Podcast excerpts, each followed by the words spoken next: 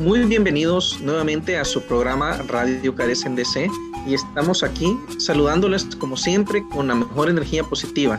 Isidro Quintanilla como siempre saludándolos y en compañía de Juan Andrés Misle aquí hablándonos por Zoom y un enorme saludo a la comunidad y bueno, un saludo a ti Isidro, muy contento con el programa que les tenemos para hoy. Eh, no sé si te acordarás, Isidro, la protesta a favor del TPS en frente de la Casa Blanca el pasado noviembre, creo que fue, en fin, donde estuvimos todos eh, junto al equipo de Carecen y participamos. No sé si te acordarás.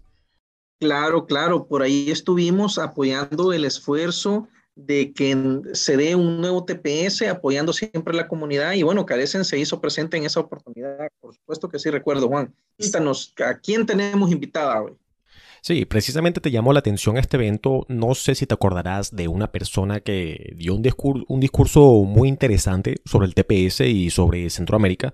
Me refiero, por supuesto, a Patricia Montes, directora ejecutiva del Centro Presente y activista de inmigración hondureña. Pues la tenemos aquí en las líneas de Zoom desde Boston, Massachusetts, y vamos a hablar un poco sobre lo que está pasando en Honduras, la nueva presidenta Xiomara Castro y, por supuesto, la posible extradición a los Estados Unidos del expresidente Juan Orlando Hernández. Sin duda alguna, va a ser una entrevista muy interesante, es algo que está recién y que bueno, eh, nuestros hermanos hondureños están viviendo esa transición de tener una nueva presidenta y estos cambios que se están dando en la sociedad. Eh, interesante, así que estaremos pendientes y la invitación a todos nuestros seguidores a que finalicen de escuchar el programa, por supuesto. Pero antes que nada, Juan, quisiera eh, que pudiéramos hablar un poquito en relación a las peticiones familiares, ¿no? ¿Quiénes son los que tienen derecho a pedir y a quiénes tienen derecho a pedir? Tenemos que tener en claro que hay dos categorías de personas que pueden solicitar a sus familiares. Y estamos hablando de los ciudadanos de Estados Unidos y los residentes permanentes. Pero me gustaría aclarar que cuando hablamos de ciudadanos estamos hablando de las personas que han nacido aquí o que también se han eh, naturalizado, ¿no? Entonces es importante que sepan que no hay una diferencia eh, en relación a estas categorías. Obviamente, si hay diferencia en relación a la categoría entre ciudadano y residente, y eso es lo que vamos a ver eh, ahorita. Bueno, Juan, eh, en relación a los ciudadanos, es interesante que estos tienen, obviamente, una preferencia más amplia para solicitar. Y estamos hablando de que pueden incluir a sus cónyuges, esposo o esposa, a sus hijos menores de 21 años y no casados, a sus hijos menores de 21 años y casados, a los hijos mayores de 21 años y casados, y a los mayores de 21 años y no casados.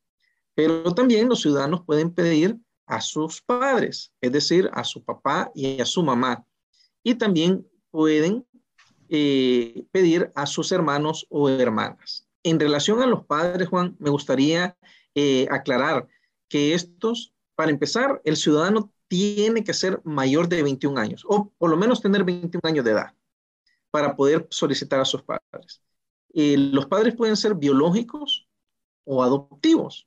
Y en relación a los hermanos, de igual manera, el ciudadano tiene que ser de 21 años de edad en adelante y con los hermanos, por lo menos, tiene que ser hermano de alguno de los padres, si es el caso de consanguinidad, sino también abarcan a los hermanos en adopción o que sean hermanos por medio de matrimonio. Es decir, que uno de los padres tenga otros hijos, pero que estén reconocidos por ese eh, vínculo que tiene con la madre o el padre, y ellos también entran en esa categoría.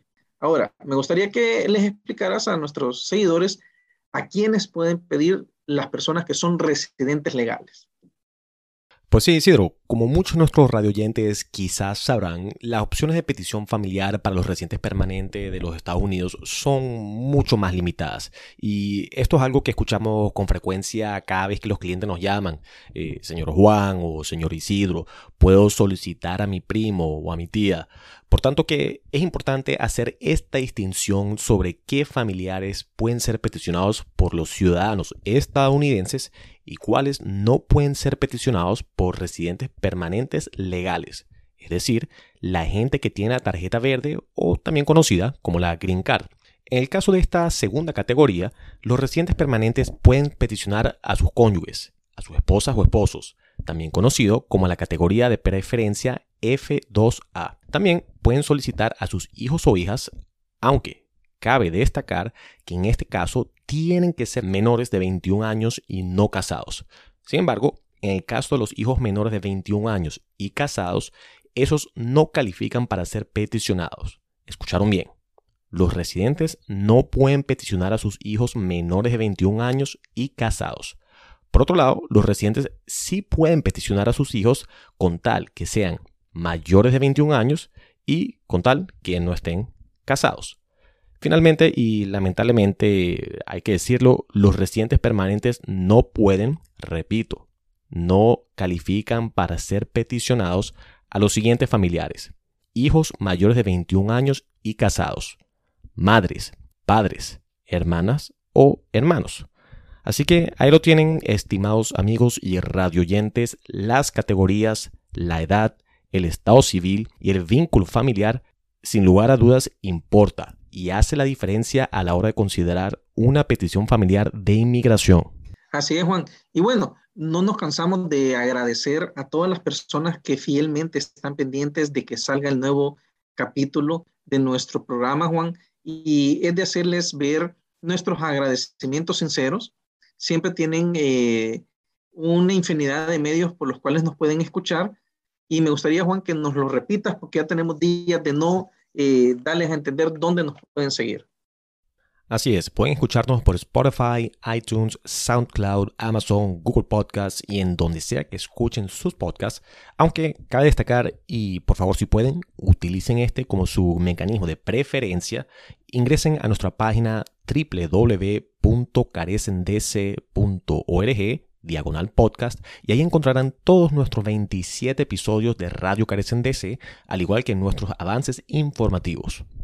Así es. Y bueno, sin darle más trámite, Juan, pasamos al desarrollo del programa y deseándoles pues que disfruten.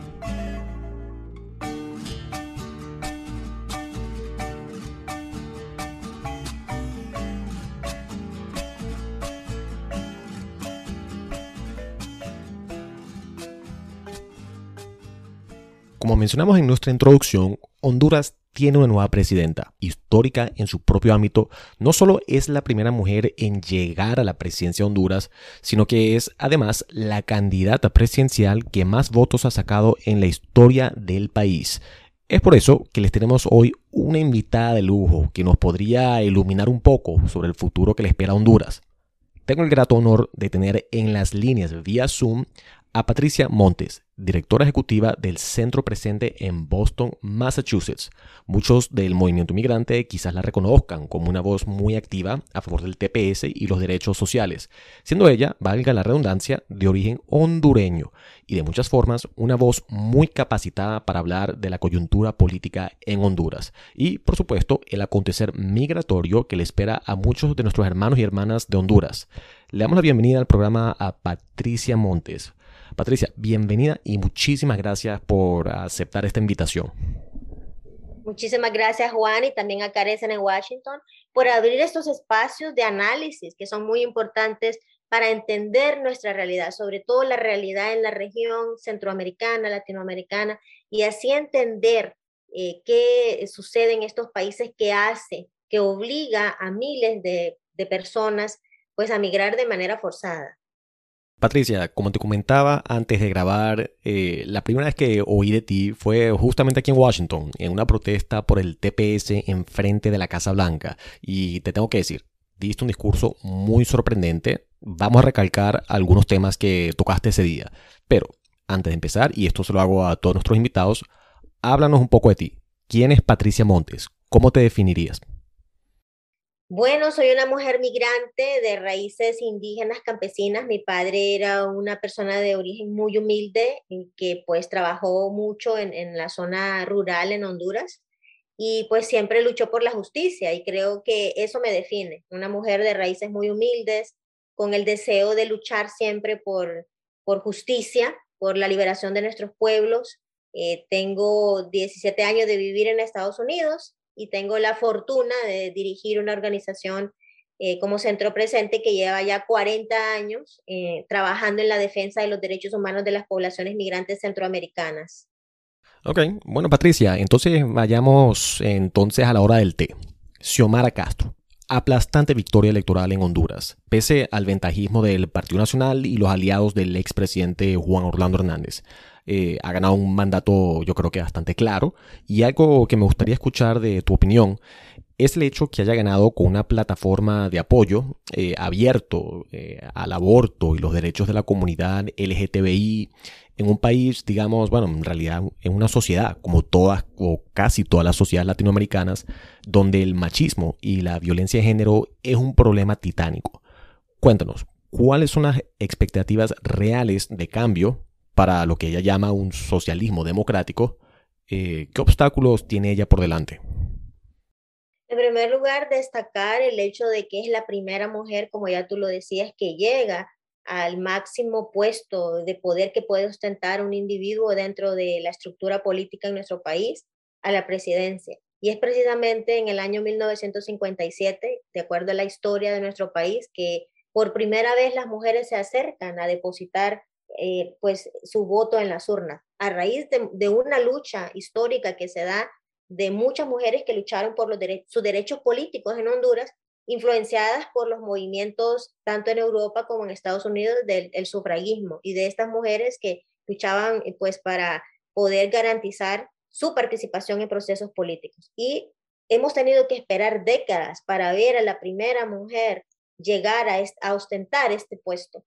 Evidentemente lo celebramos y eh, entendemos también, como tú dices, que hay muchos desafíos que se presentan para pues esta nueva administración que está encabezada por una mujer. Quisiera enfatizar también el hecho de que somos un, país y yo diría una región eh, eh, pues machista, una, unas, vivimos, continuamos viviendo en una sociedad patriarcal que marca realmente este, el camino donde las mujeres hemos vivido pues oprimidas, como un sector oprimido dentro de esa sociedad machista patriarcal. Y creo que ese es uno de los primeros desafíos. En Honduras, por ejemplo, cada 18 horas, de acuerdo al Centro de Derechos de Mujeres en Honduras, una mujer es asesinada de manera violenta.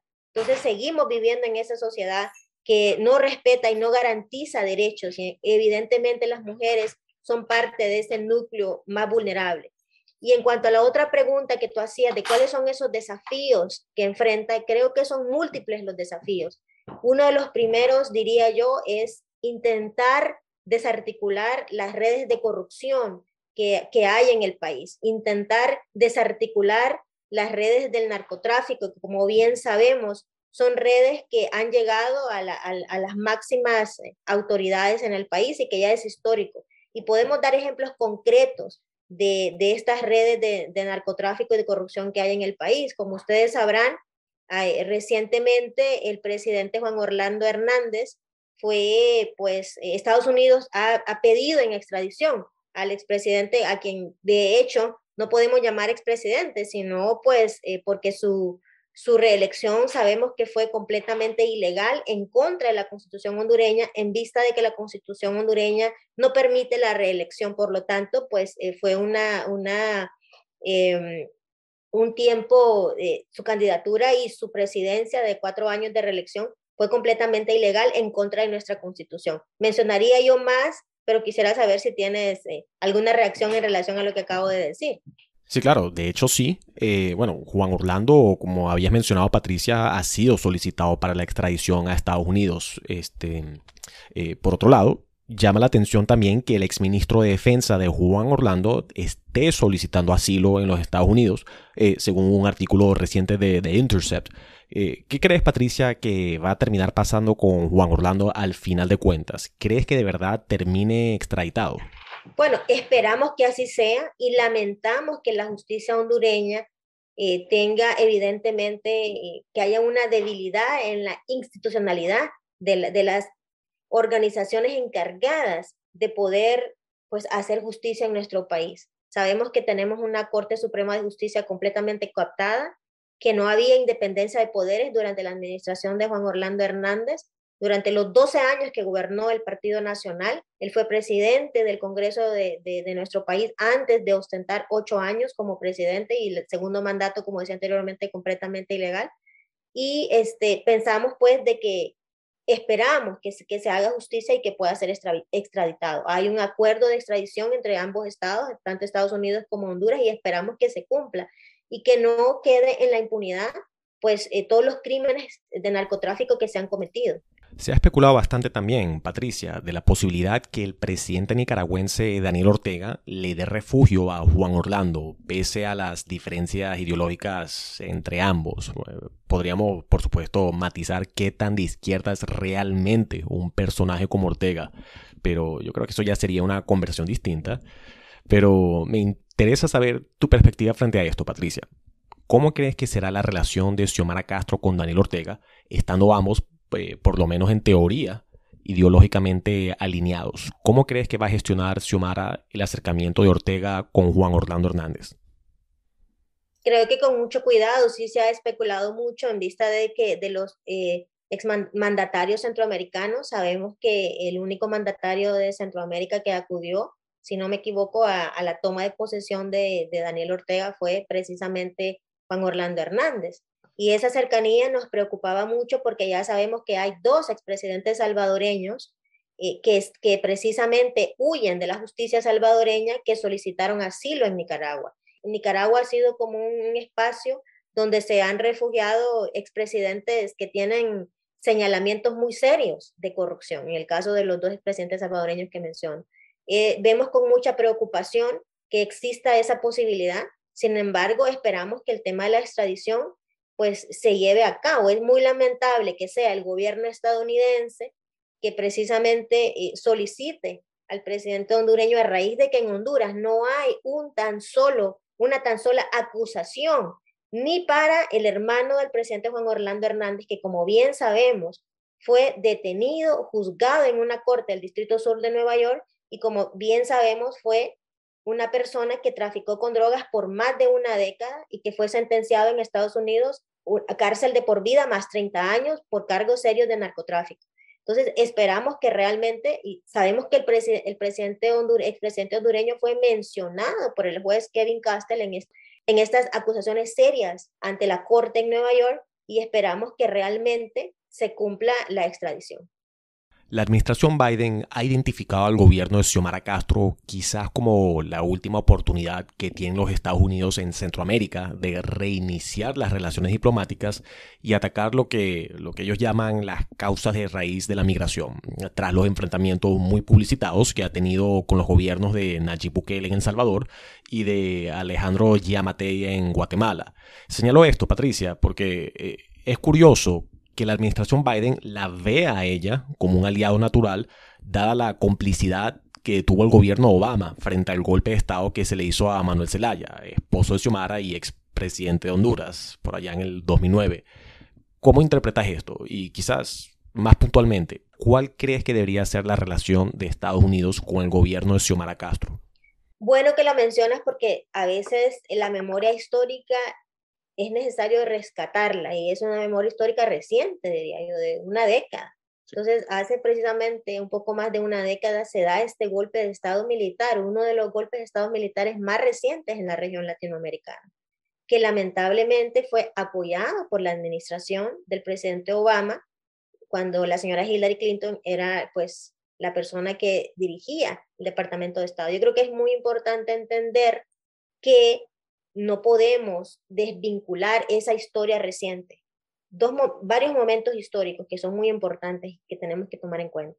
El golpe de Estado militar y el apoyo que dio Estados Unidos a que se consolidara ese golpe de Estado militar en Honduras y que se dieran dos gobiernos de facto, tres gobiernos de facto, porque en realidad el gobierno de Juan Orlando Hernández, la primera administración, también fue un gobierno de facto porque hubo una ruptura en la cadena constitucional, en, la, en el en el proceso democrático en nuestro país a raíz del golpe de Estado.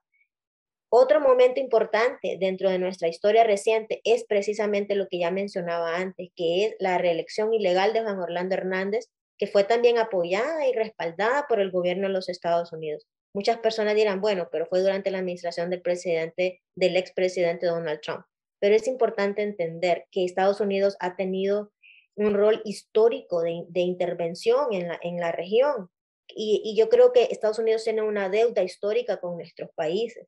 Es importante destacar también que las políticas económicas que históricamente el gobierno de Estados Unidos, la administración, ya sean administraciones demócratas o republicanas, ese tipo de políticas que han implementado son políticas que han favorecido únicamente a las élites corruptas y no necesariamente a la, a la mayoría de las poblaciones, y que siguen implementando e enfatizando un modelo económico extractivista, un modelo económico que irrespeta los derechos humanos, un modelo económico que no eh, responde a los intereses de las poblaciones desposeídas. Entonces, yo creo que es importante tomar en cuenta eso también. Ahora, ¿cuál será? Es interesante que ahora la administración del presidente Biden habla un poco del tema de las causas estructurales de la migración. Creo que son cómplices de haber sostenido el régimen de Juan Orlando Hernández y algo que ya es completamente insostenible y pues no les queda más que confiar en la nueva administración de Xiomara Castro y que esperamos también que sea una administración eh, que respete los derechos humanos, que respete los intereses de los sectores más desposeídos y de los movimientos sociales en Honduras. Y también en el caso de Estados Unidos, yo creo que es necesario que Estados Unidos se replantee las políticas hacia la región, que se replantee, que no se sigan cometiendo estos, er-, estos errores como apoyar un golpe de Estado militar, porque después de una década vemos que la llegada de miles de personas a la frontera sur de los Estados Unidos son una consecuencia lógica del golpe de Estado militar que generó el incremento de las violaciones a los derechos humanos en nuestro país, de la reelección ilegal de Juan Orlando Hernández, del narcotráfico. Entonces yo creo que es importante también entender estos momentos y cómo estos momentos han jugado un, un rol fundamental en la llegada de, y de, miles de migrantes a la frontera sur, yo diría refugiados centroamericanos a la frontera sur de los Estados Unidos. Claro, y bueno, yo agregaría también el caso del asesinato de Berta Cáceres, que sucedió poco después eh, del golpe de Estado, eh, pero yo creo que has dado en el clavo ahí en cuanto al rol histórico de Estados Unidos en la región, eh, particularmente Centroamérica. Y algo que me llamó la atención, Patricia, cuando te escuché hablar en frente de la Casa Blanca, es, bueno, llamémosle ese llamado de atención entre líneas que has hecho eh, al presidente salvadoreño Nayib Bukele. En tu discurso mencionaste palabras más, palabras menos, y no quiero poner palabras en tu boca, pero eh, dejaste claro que piensas que Centroamérica está pasando por una ola autoritaria de líderes que quieren eternizarse en el poder y no quieren rendir cuentas. ¿Cómo interpretas el liderazgo regional de Bukele? Me irán a, crucificar muchos de nuestros hermanos salvadoreños por decir esto, eh, pero personalmente yo veo a Bukele como alguien con un proyecto expansionista que está sembrando semillas en Honduras, Nicaragua, se dice que incluso Costa Rica para amplificar eh, su poder y ampliar su liderazgo regional. ¿Cómo lo ves tú, Patricia? Con mucha preocupación porque realmente hay, este, bueno, volviendo al tema de, de la, sociedad patriarcal en la que vivimos, hay muchos abanderados, muchos, eh, pues, eh, e, el tema del machismo dentro de las estructuras de poder y de estas figuras, ¿no? De hombre, de, de caudillo, de mucho caudillismo, y aparte también eh, es importante destacar el tema del autoritarismo, porque vemos como, como se están perfilando las cosas en El Salvador que son muy preocupantes. Cada vez vemos eh, mayor concentración de poder en figuras de hombres eh, y eso nos preocupa mucho porque si no hay independencia de poderes, pues la democracia tambalea, ¿no? Entonces, eh, eso lo vemos realmente con mucha preocupación. Por lo tanto, esperamos realmente que los vínculos de Estados Unidos, que Estados Unidos necesita replantear su política exterior, necesita urgentemente replantear su política exterior, construir, construir vínculos diferentes desde el respeto a la soberanía de los pueblos, desde el respeto a los derechos humanos de los pueblos y también nosotros en nuestros propios países, en nuestros propios países de origen, necesitamos trabajar de la mano con los movimientos sociales para que haya también un, ideal, un planteamiento de, un país de países diferentes, de democracias alternativas, de democracias participativas, porque muchas veces centramos eh, el poder en esas figuras, en esas figuras y casi todo el tiempo son hombres. Entonces es, interesante la llegada de Xiomara Castro como una, esperamos que sea una alternativa, sabemos que el poder no gira alrededor de una persona ni debe girar alrededor de una persona, pero eh, tenemos mucha esperanza de cambio, esperamos que así sea. Finalmente, Patricia, el TPS, la vicepresidenta Kamala Harris estuvo presente en la inauguración de Xiomara unas semanas atrás. ¿Crees que hablaron sobre la posibilidad de una nueva designación del TPS? ¿Qué crees que podemos esperar de la administración en, en relación a la posibilidad de que le otorguen un nuevo TPS para Honduras? ¿Estás, no sé, tan pesimista como yo? Lamentablemente sí. Obviamente la lucha con, con, en relación al TPS es una lucha no nueva. Hay muchas de nuestras organizaciones que llevamos décadas, probablemente mucho antes de que tú y yo estuviéramos vinculados a las organizaciones con las que actualmente trabajamos. Una lucha histórica para tratar de, de lograr una, una, residencia permanente para las personas que tienen el estatus de protección temporal TPS. Precisamente en este momento, el canciller hondureño se encuentra en una gira en Estados Unidos, en Washington, eh, está en Washington en este momento y hemos monitoreado algunos medios de comunicación que indican que el canciller hondureño ha pues eh, manifestado, el canciller hondureño ha manifestado en esta gira que inició hace un par de días ese deseo de que el gobierno de los Estados Unidos otorgue un nuevo permiso de trabajo para las personas hondureñas a raíz de lo que sucedió recientemente en Centroamérica con los eh, pues problemas eh, que, que, vienen a, dar a conocer el, tema del cambio climático, que muchas veces no lo hablamos como una, una razón que obliga a la gente a huir también. ¿no? Así que esperamos realmente que haya una, una conversación. Sabemos que el gobierno de los Estados Unidos otorgó un estatus de protección temporal TPS nuevo para las personas de Haití. Sin embargo, en el caso centroamericano no ha sido posible un nuevo TPS.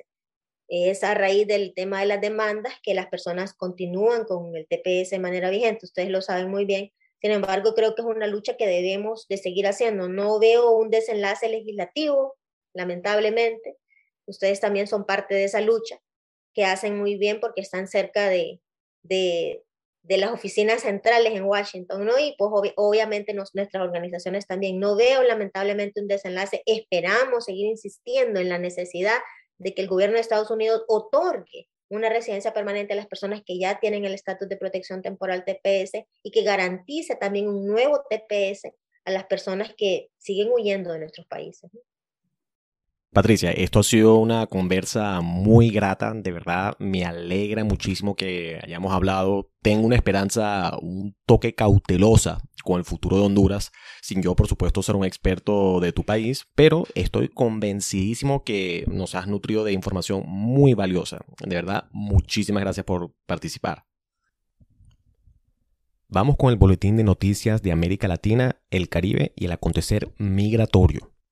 Los países latinoamericanos reaccionaron de diversas maneras a los ataques de Rusia en Ucrania, que indican no solo diferencias ideológicas, sino también distintas estrategias geopolíticas. Colombia, Argentina y Chile pidieron una rápida retirada de las tropas rusas de Ucrania. Ecuador condenó a Rusia diciendo que había violado el derecho internacional y pidió el fin de los combates, México, que actualmente ocupa la presidencia del Consejo de Seguridad de las Naciones Unidas, apoyó el llamado a la diplomacia y el respeto a la integridad territorial de Ucrania. Brasil pidió una solución pacífica que, cito, tenga en cuenta los intereses legítimos de seguridad de todas las partes involucradas. La postura se basa en la reunión del presidente brasileño Jair Bolsonaro con el presidente ruso Vladimir Putin la semana pasada, una marcada divergencia de su postura de política exterior previamente orientada hacia los Estados Unidos y un reflejo de las relaciones deterioradas con la administración Biden. Venezuela, Nicaragua y Cuba defendieron la posición de Rusia en los últimos días. Todos alegaron que la agresión y la participación de Estados Unidos en Ucrania justifican la postura de Rusia el presidente mexicano Andrés Manuel López Obrador dijo que el secretario de Estado de los Estados Unidos Anthony Blinken, debe estar mal informado sobre las amenazas que enfrentan los periodistas en México, reaccionando a un mensaje del funcionario estadounidense que pide responsabilidad por los reporteros asesinados. Sugirió que tal vez Blinken recibió mala información de otras agencias, mencionando a la CIA, el FBI y la Administración para el Control de Drogas, DEA por sus siglas en inglés, informa The Associated Press la Corte Constitucional de Colombia despenalizó el aborto hasta 24 semanas. El fallo histórico refuerza la ola verde de apoyo a los derechos reproductivos de América Latina, tras la legalización en Argentina y la despenalización en México, y es una señal del creciente músculo de las activistas feministas en la región. El fallo significa que cualquier mujer puede solicitar el procedimiento a un profesional de salud sin temor a un enjuiciamiento penal, informa The New York Times. También significa que los legisladores colombianos y el Poder Ejecutivo deben crear una política pública para regular el acceso al aborto efectivo y evitar barreras en el sistema de salud, informa la silla vacía. El fallo coloca a Colombia entre los países del mundo con la ventana más amplia para el aborto legal, junto con Estados Unidos y los Países Bajos la Corte Suprema de los Estados Unidos acordó decidir si la administración Biden puede poner fin a los controvertidos protocolos de protección al migrante, un programa que obliga a los solicitantes de asilo que llegan a la frontera suroeste a esperar la aprobación en México. Conocida como Permanece en México, la política de la era Trump ha obligado a decenas de miles de personas a esperar en condiciones peligrosas para sus audiencias de asilo.